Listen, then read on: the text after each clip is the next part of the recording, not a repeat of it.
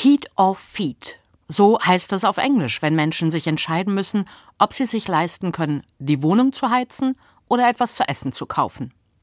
Wo viele sich jetzt vorbereiten auf ein gemütliches Weihnachtsfest, ist es für andere in diesem Jahr besonders schwer. Sie wissen, dass sie keinen Weihnachtsbaum haben werden und keine Geschenke für die Kinder.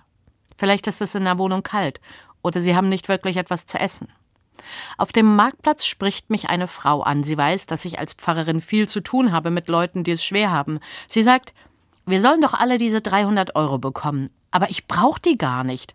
Wissen Sie nicht jemand, dem ich helfen könnte, dem ich die geben könnte? Vielleicht eine alleinerziehende Frau mit kleinen Kindern, irgendjemand, die es besonders nötig hat? Mir fallen gleich mehrere Leute ein. Aber wie soll ich denen dieses Geld zukommen lassen, ohne sie zu beschämen? Das ist gar nicht so leicht.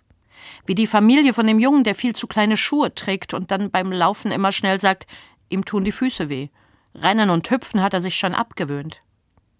Vielleicht haben Sie auch jemand in der Nachbarschaft, oder Sie kennen jemand, der jemand kennt, dem es derzeit gar nicht gut geht. Und vielleicht brauchen Sie die 300 Euro auch gar nicht.